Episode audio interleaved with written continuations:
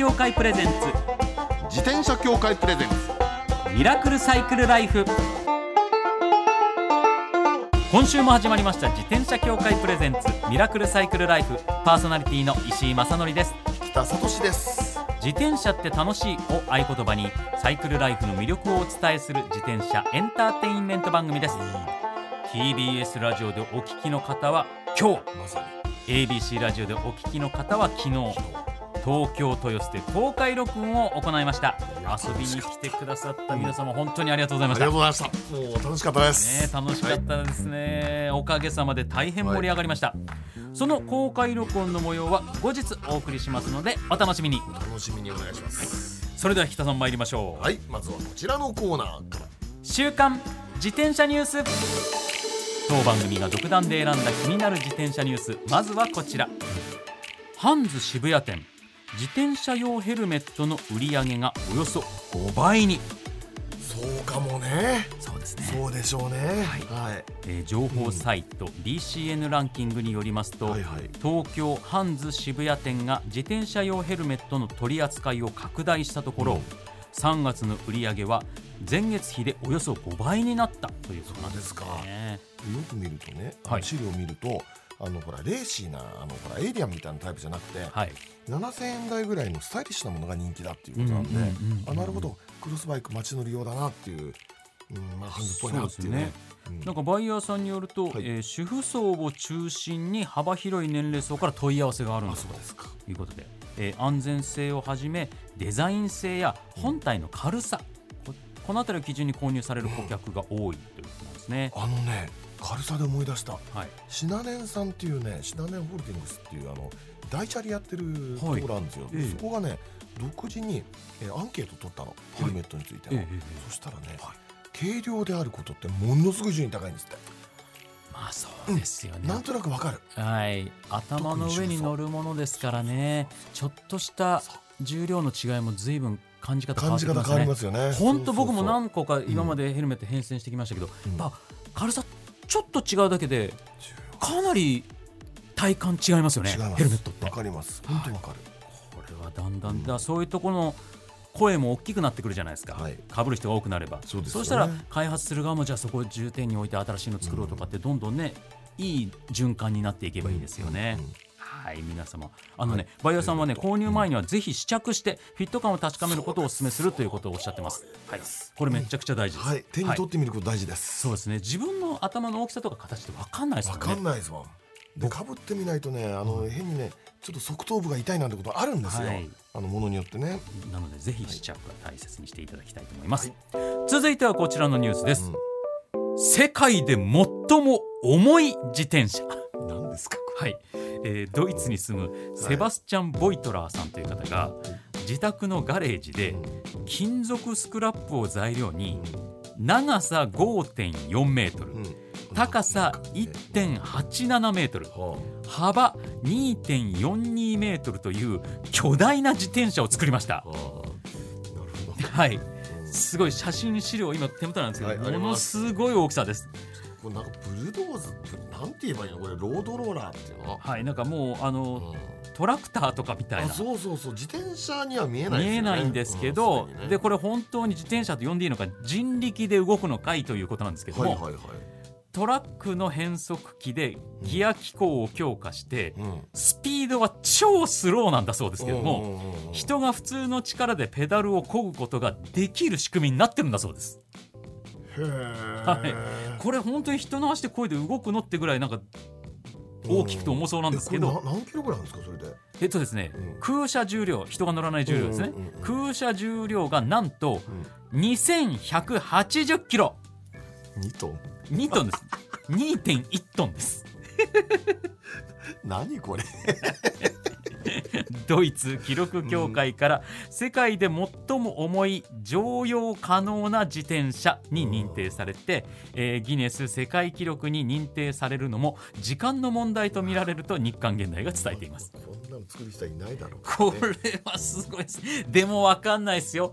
このニュースを聞いたはい。日本の町の発明家たちがもしかしたら町工場の人たちとかでええ。このできる人たちがさらに重くてちゃんと動く自転車チャレンジこれでも日本の町工場って強いじゃないですか。こういうの作りそうですもんね。これ生まれてほしいいですね日本からギネス記録が、何の役に立つのかさっぱりわかんないですけどね。でもちょっとこれ動くところ見てみたいで見てみすねたいこれ。はい、うん。そして自分で漕いでみたい、はい。以上週刊自転車ニュースでした。この後はゲストコーナー。大の自転車好き、キャスター気象予報士の酒井千佳さんをお迎えします。自転車協会プレゼンツミラクルサイクルライフ。この番組は自転車協会の提供でお送りします。自転車協会からのお知らせです。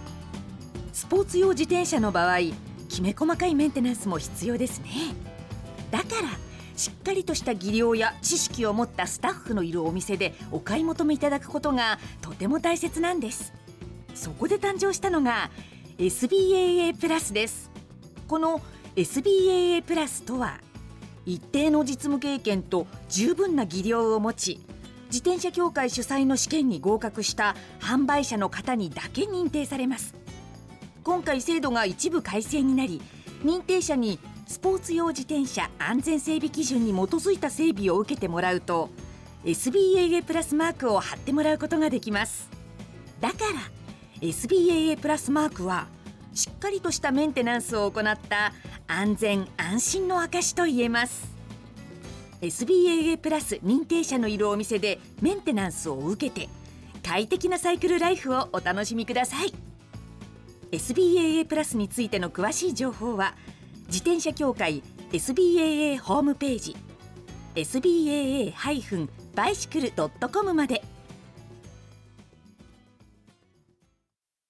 さあゲストコーナーです。キャスター気象予報士の酒井千佳さんです。よろしくお願いいたします。よろしくお願いしよろます。しくお願いしお願いいますたします。いや私のねはい。多分ライバル番組をやってたみたいな。そうですね。ねえはい、多分裏番組に出ていたことがねあったんですけれども、こっちが裏だと思いますあの夕方のニュースとかね。そうそうそう。ああそこそうですもんね、そうですね。はい。じゃあ早速私の方から酒井さんのプロフィールをご紹介させていただきたいと思います。酒井千佳さんは1985年5月18日生まれということはもうすぐお誕生日ですね、おめでとうございます。ありがとうございます。えー兵庫県伊丹市のご出身です、えー京都大学工学部建築学科をご卒業後石川県の北陸放送のアナウンサーさんにそしてその後テレビ大阪のアナウンサーさんになられます、で2012年よりフリーのキャスターになられて気象予報士でもいらっしゃるということなんですね、はい。移動はもっぱら自転車ということなんです。そうですね。自転車愛用しています。はい、えー現在所有されているのはロードバイクにミニベロ。そしてご家庭では2歳のお嬢さんのお母さんということで子供を乗せる電動アシスト自転車もお持ちということなんですね、これ綺麗なラインナップですね。本当ですねえ。ロードバイクにミニベロ。ミニベロに。で電動アシストのねそうですね。いろんなものをはい乗り分けていま綺す。麗にジャンル分けされてるからええ。使い勝手としてはこうこういう時はこっちこういう時はこっちの使そうですね。やすそうですね。はい、シーンに分けて使えられますね。ただもう最近はもう子育て真っ最中なので、子供の成自転車が多いですけれども。2歳ですね。はい。2歳のお嬢さんと一緒にってことになると、もうこの背ばっかりでしょ？そうです。もうほぼ、ねはい。保育園に送り迎えするのにも何にも日常的にもね。もうなんあの毎日。いやそういうことになりますもんね、はいちなみに車種は車種はっていうのはブランドなんですか？その子供ですか、うん、この背はえっ、とパナソニックのゲットクルームですね。いいですね。いいですね。いいんですいいんでいいすですか？ギュッとは最高です。最高はいっぱいあるんですけど。すごく使い勝手がいいでそうす。そうそうそう。ですよね。でもまあそういうふうにお子様生まれて今は電動アシスト自転車中心ですけれども、ロードバイクもミニベロも楽しまれてるってことなんですけど、まずどういうきっかけでそういうスポーツバイクに乗るようになったんですか？そうですね。きっかけとしてはテレビ番組でした。あのそうね。はい、テレビ大阪のアナウンサーをしている時に、はいはい。あの番組企画でですね、はい。しまなみ海道をロードバイクで走ろうという、はい。はい。はい。はい。はい。はい。そういった番組が、うんに呼ばれまして、まあ、ええ。社内命令ですね、お前60キロ走ってこいと言われてですね、あのその時はまだ乗ってなかったわけですね。乗ってもいないですし、うん。全く運動もできないですからしていないですから、はい。えー、60キロ？という感じで信じられなくてですね。片道ですよね。はいそうですね。しかも島に入ってからの片道ですよね。そうなんです。そうですよね。島々を渡るので結構アップダウンもあってきつかったんですよ。本当に当時の私にとっては、そうほうほう。本当に辛くて辛くて。その時はどういう車種に乗ったの？いきなりロードバイクだったんですか？その時はえー、っとですねったのか。なルイガノだったんですがはい。でもビンディングでしたね。あじゃあ多分ロードバイクですよねそれ。ですかね。はい。うんそうか。え全然運動もそんなにしてない、アナウンス業務一生懸命お仕事されてて、はい。運動したことないスポーツバイクも全く乗ったことないところでい。きなりしまなみ海道ビンディングペダルで走らされたんですそうかなんです。まあまあな出来事ですね。はい。で、あの練習もそこそこですね。もうあのうん。近くの大阪城公園あええ。にですね、あの一周するぐらいで。トレーニングというトレーニングをさせてもらえず、はい。本当にいきなりだったので、もちろんあの素晴らしいあの道で、うん。あ景色もまあね。素晴らしいですしねあの気持ちよかったんですが、も。う辛くて辛くてですね。そうですよね。はい。お尻痛くなりませんでした？痛かったです。もうねのゴールした時はもう全身の感覚がもうよくわからなくてですね。あの番組の都合上、はい。エンディングを撮るじゃないですか、エンディング部分で、はい。あの来年も走りますかと聞かれるわけですよ。はい。でそこで来年も頑張りますという一言がディレクター的には欲しかったと思うんですが、もうその一言が言えなかったんですよ。辛すぎて。正直な。辛すぎますよね。何度も聞かれたんですけど、はいごめんなさい言えませんでした。でもそれぐらいの思いだったらそれでもう自転車ノーラないになってしまいそうなんですけど。これが不思議なんですよね。はい。本当に不思議で、はい。二三ヶ月経つと、うん。その辛い気持ちが忘れるんですよ。記憶がなくなるんですよね。はい。であの気持ちよかったあの景色とか潮風とか、えもう一度あの大自然の中を全速力で駆け抜けてみたいっていう思いだけが残って気がついたらロードバイクを購入してました。ありゃまあごいうん。珍しいパターンですね。本当に不思議なものですね。二度と乗ってやるものかってなるほど見たことはありますからね。ねそうなんそうですよね。そうそうそういやそれはすごいな。最初からビンディングペダルですか？そうなんです。立ちこけしませんでした？ちょっと怖かったですけれどもね。うんはい、意外とでもあはい。本当？あそれが良かったんだ。運動はなんか学運動は学生時代はフィギュアスケートをやっていたんですが、はい。マジですか？すはいごいですね。ただそのあのフィギュアスケートって言ってもあの小さい頃からやっていたわけではないので、うん。学生時代の部活なので、でも確かになんか今聞いて、うん。その足フラフラになるじゃないですか、はいはいはいあれカシッとなったら、うん。ビンディングペダル慣れんの早そうな気がしますね。あー確かに。そうですね。そういうのはあるかもしれないですね。足のコントロールというか、うん。足首のコントロール綺麗にいきそうですもんね、はいはいはいはいはそうだ。そこですよ、そこですかね。あそこがフィット自転車とフィットしたんですね、うん。そっか。えじゃあ自転車はさすがにその学生時代乗ってなかったですか？えっ、とママチャリでしたね。もう普通に一般的な。あの京都にいたので、京都って本当にあのそうもう。か京都大学だはい、そうですね。なので、京都は自転車、そうですね。もう走りやすいですし、多いですし。俺ちょ兄弟の学生だったんでしょ？そうです。はい。兄弟って、はい。あのーほら寮がいくつかあるじゃないですか、うんええ。みんなね自転車をね下の代に伝えるんですよ。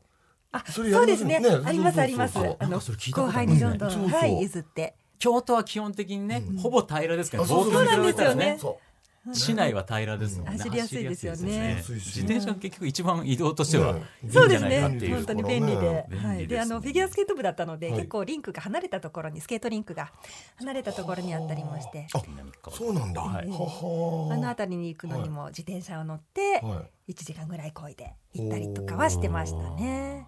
その時はママチャリなんです、ね、ママチャリですもん。はい。普通のごく一般的なうん。ママチャリという感じで使ってましそた。れがしまなみ海で走ったことをきっかけにロードバイクになり、そう。はい。でそのロードバイクは何を乗ってらっしゃるんですか？あピナレロの FP3 に乗ってます。ほう。でミニメロは、うん。ミニベロはえっとブロンプトンですね。ありがとうございます。僕も大好きなブロンあー 私も持ってます。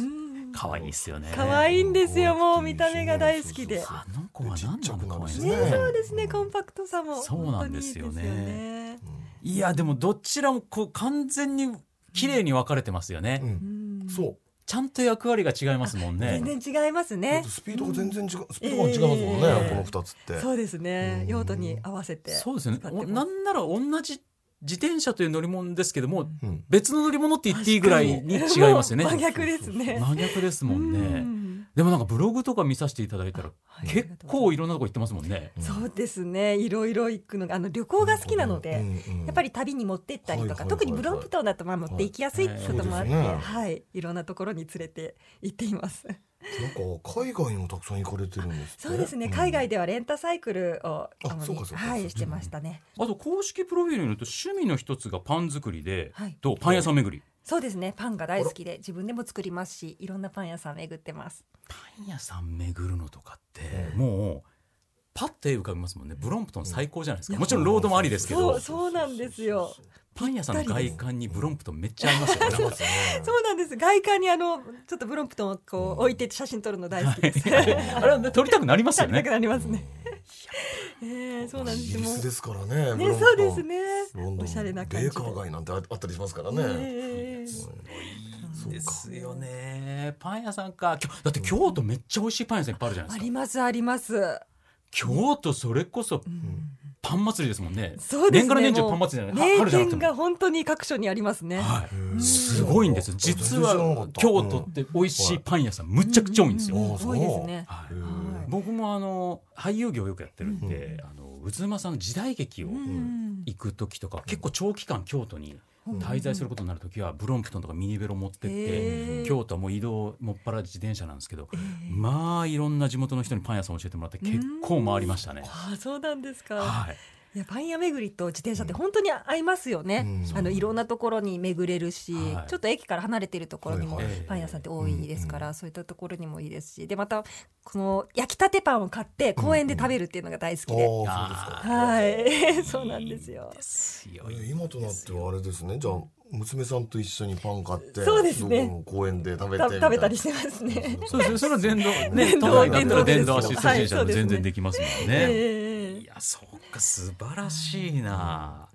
最近なんか僕もパンハマっちゃって、はい、どうあぞ。ごめんなさいごめんなさい。で他にねそのいろんな国内の、えーイベントなんかにも参加されてることがありますでしょ？そうですね。あのアートが好きで、はいはい。であのアートイベントには結構自転車を持っていくことが多くてですね。はいアートイベントに持ってっちゃうんですか？はい。そうです。あのアートイベント特にあの大規模にされているあの、うん。瀬戸内芸術祭だったりとはいはいかはいはい。あとあの越後妻有のトリエンナーレだったりとか。越後つまり？あのあれでしょ？ツールドつまりやってるところ。あそうですねうんそうですね、私ね行ったことあるんですよ。あの十日町十日町市ええ十日町が主催してるはい。あのツールドつまりってあってこの芸術祭と一緒にやるんですよね。あ、ええ芸術祭と一緒にやるんですか？あの大地の芸術祭。第一の芸術祭を有名なやつですよね。一。緒にやるっていうよりも、あれで使ったところを巡るんですよ。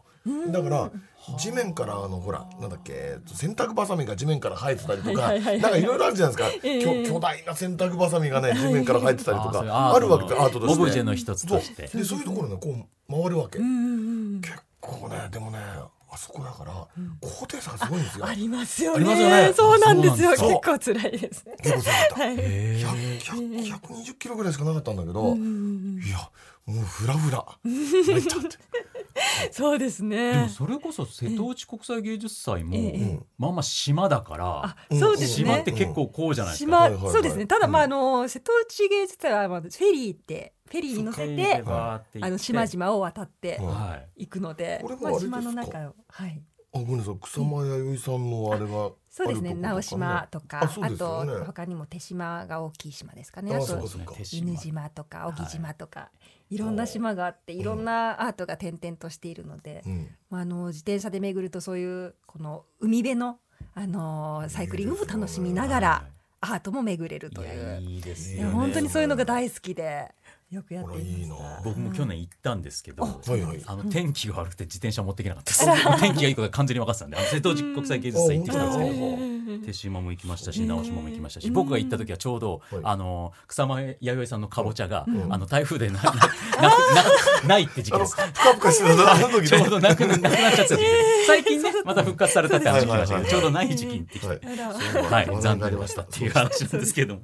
い。やぜひぜひちょっとねこれもうお時間来ちゃったんですよ、はいはい。あ本当だ。なので来週も来週も。はい。ぜひぜひおよろしく話をお願いします。伺わせてください。ということで今週のゲストは酒井千佳さんでした。ありがとうございました。ありがとうございました。自転車協会プレゼンツ。ミラクルサイクルライフ。最後のコーナーはサイクル大辞典。5月は自転車月間ということで今週と来週は特別編をお送りします、自転車の交通事故の件数が今増加傾向にあるそうです。そこでリスナーの皆様により安全に自転車に乗っていただくため自転車の交通事故抑止対策自転車セーフティーアクションについて警視庁の方にお話を伺います、お話ししてくださるのは警視庁交通総務課交通安全担当管理官の川島康夫さんです。よろしくお願いいたします。よろしくお願いしよろます。しくお願いします。もう早速なんですけど、はいはい。えー自転車の交通事故の件数が増加傾向にある。これ大変気になるんですけど詳しく教えていただけますでしょうか、はい、そうですね。えっと東京都内のデータになるんですけれども、はい。えー令和2年中、まあ3年前、えー自転車事故発生件数は約1万1000件だったんですけれども、昨年令和4年中は約1万5000件まで増えています。えー自転車の事故は増加傾向ということですね。そうですねはい。ちなみに、うんえーこの自転車事故の件数っていうのは人身事故です。うんはい、えーつまりあの怪我を伴う事故という件数で、はいえーまた自転車でお亡くなりになった方もはい1年間で、えー去年は30人ということになります。で、はえー交通事故全体のうち、うん。まあ、自転車が関与した絡んだ事故の割合っていうのはですね約46%もありまして、あうん。まあ、ですから都内の交通事故のおよそ半分は自転車が関与している、まあ、大変厳しい状況と。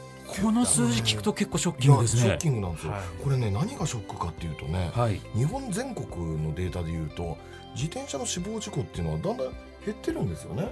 減ってるんですけどはい。東京都内だけはねちょっと様子が違うのこれがねなんでだろうと思うんですけどなんでですかね？そうですね、あのまあ、自転車の利用者が増えている、はいはい。まあコロナ禍なんかもね関係してるっていうふうに言われていたりして、まあまあ、通勤ですとか、はい。あのデリバリーですとかね。そういったものも含めてっていうことも、まあ、ちょっと言われてるかもしれない。うんでそんな中警視庁が行っている啓蒙活動が自転車セーフティーアクション。今回はそのうちの一つ自転車も止まれについてお話をしていただきます。これはどういったものでしょうか？はい。えっと、都内のあの過去5年間の自転車事故をあの事故対応別っていうのがありまして、うんまあ、それで見るとあの出会い頭の事故っていうのがですねすよえー約43.5%これ大きな数字。これもまた自転車事故全体の半分近くといううんうん。形です。まあ、出会い頭事故っていうのは、まあ見通しが良くない十字路の交差点とかで、まあ、お互いがですねあの発見しないまま勢いよく直角にバーンとぶつかるようなそんな事故が典型的なものなんですけれども、今日まさに僕ここに来るときに、え？止まれのところからあ原動機付き自転車原チャリと呼ばれるのがあーはいはいはいヒュッと出てきておーっつってびっくりするみたいなのやっぱありましたね。まあ出会い頭はね多いんですよ。あのね自転車以外のはい。他の車とか歩行者とかなんとかあるじゃないですか、はい。出会い頭の事故の確率って20何パーセントなんですって。はあ自転車にだけになると40いくつになるんですよ、うん。だからね自転車はね出会い頭に弱いっていうのか止まらないんですよね要するに。そうなんですね、うん。あのまあ、原因としてはやっぱりきちんと安全確認をしないでですね交差点に入っちゃうっていう,、そういうことですよ。まあ、そういったことが非常に多い。あと、まあ、一時停止標識なんか見通し悪いとこついてたりするんですけども、はい。まあ、その一時停止をしなかったりですとか、うん。まあ、中には赤信号を無視して交差点に進入したことが原因で、まあ、起きてる事故も結構あります。まあ、そこであの警視庁としましても、はい。まあ、交差点進入時の安全確認一時停止ですとか信号を守るという基本的な交通ルールを守るといったことを徹底していただくように呼びかけています。具体的にはどんなメッセージを送ってるんですか？はい、えーっとまずまあ2つほどあります。ごく当たり前なんですけども1つ目は赤信号は必ず止まる、そうですよね、はい。なんですよ。これなんですよ。ね。はい。これでも当たり前すぎるんですけどね。いますからですから例えばあの普段車を運転する人はうん。大体あの赤信号って無視するってことはないと思うんですよね。さすがに。車に乗ってる時そう思いますもう大事故になってしまう。はい。わかりますから、はい。でもそういった車を運転している方でも、うん。あの自転車に乗ってしまうと、まあ、いとも簡単に赤信号を無視してしまうというようなですね。これは。まあ、そういったこともあるんじゃないかななとんですかね。自転車乗るときはなんか意識が変わっちゃうみたいなうん。感じの方が大きいような気がしますよね。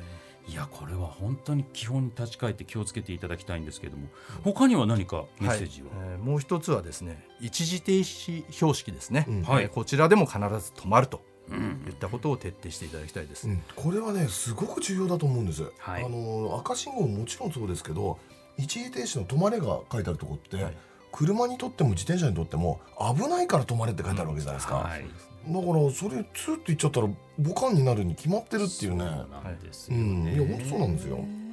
またあの一時停止の標識がなくても、はい。まあ、一方通行の逆なんか走ってると標識ない場合、はい。があるんですけどもそういったところでもあの見通しの悪い場所であればですね、まあ、必ず一時停止して、まあ、左右の安全を確認して、ということを習慣にしていただきたいですね。まあ、そういうすることによって、まあ、事故に遭う確率っていうのもはい。格段に、あの下げることができますし、まあ、結果として都内の自転車事故を減らすことができるということになると思います。全部止まるですもんね今回の話。簡単です。はい、はい。ですから止まるっていうことをまず意識することです、そこは大事ですね。では来週もお話伺わせていただきます、はい。以上サイクル大辞典特別編でした。自転車協会からのお知らせです。街ではライト自体がついていない自転車やブレーキをかけてもちゃんと止まらない自転車を多く見かけます。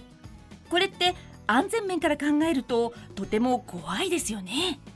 そこでみんなが安全な自転車に乗れるよう自転車協会では自転車安全基準を定めました。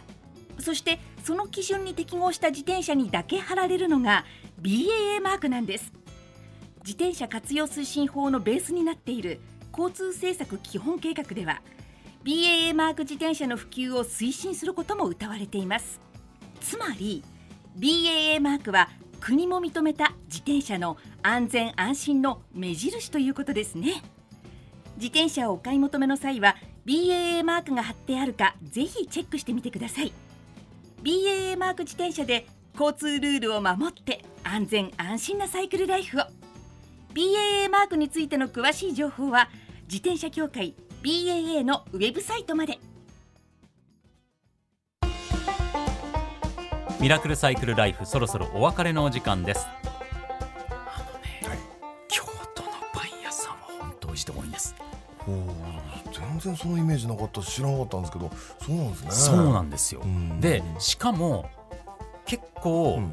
ちょっと外れたところに実はポツンとあるみたいなタイプの美味しいパン屋さんが多いんですよ京都って。